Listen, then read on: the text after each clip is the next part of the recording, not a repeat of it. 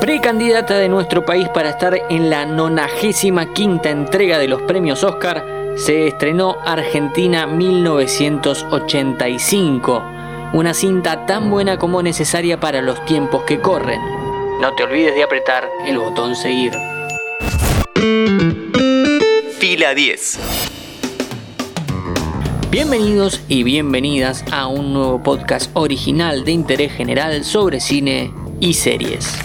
Ovacionada por varios minutos en Venecia, ganadora del premio del público en el Festival de San Sebastián y precandidata al Oscar, se estrenó Argentina 1985, la película nacional más importante del año, y en estos minutos la repasamos. a ser el fiscal del juicio más importante de la historia argentina. Dirigida por Santiago Mitre, este largometraje está inspirado en la historia real de Julio Estracera, Luis Moreno Ocampo y su joven equipo jurídico que se atrevieron a acusar contra viento y marea, a contrarreloj y bajo constante amenaza a la más sangrienta dictadura militar argentina. El guion fue escrito por el propio director con la colaboración de Mariano Ginás. Vas a meter preso a Videla. A todos los responsables. Mientras que los héroes de esta historia están interpretados por Ricardo Darín y Peter Lanzani. ¿Por qué es necesario contar esta historia en este momento? Así lo explicaba Santiago Mitre en conferencia de prensa durante el Festival de Venecia. Hay una frase que, dice Luis Moreno Campo, es el, real, que, con quien estuve charlando mucho en el, en el, último tiempo, que era la primera batalla ocurre en el campo real y la, y la, segunda ocurre en la memoria. Y creo que el cine nos permite eso, ¿no? Como poder mantener vivos determinadas situaciones que son importantes ahora y van a seguir siendo importantes para siempre.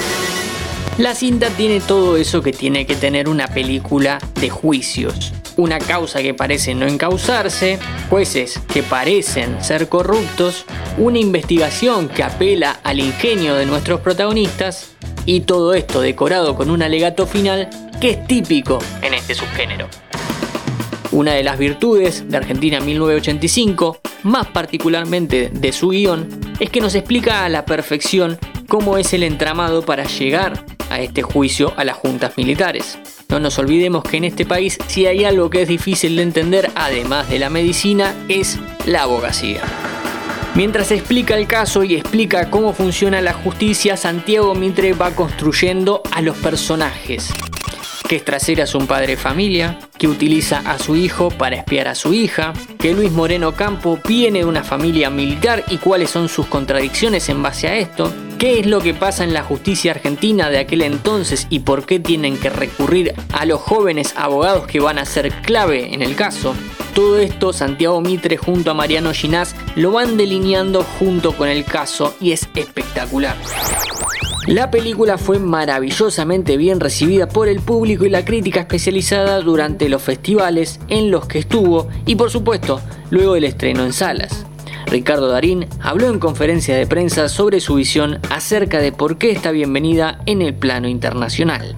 Nos dimos cuenta de que esta historia, esta película, llega a donde quieras. Es decir, es muy difícil encontrar una, una comunidad, una sociedad que no se haya sentido en algún momento y por el motivo que fuere avasallada, ninguneada, atropellada. Lo único que te digo es que hay poco tiempo y solo no vas a poder. ¿En cuántos juicios estuviste? Ninguno. El 90% de los funcionarios de la justicia no quieren saber nada con este juicio. 99. Para cerrar, hablemos de un punto clave. Esta película está producida por Amazon Studios y como toda película de streaming tiene cierto colonialismo cultural.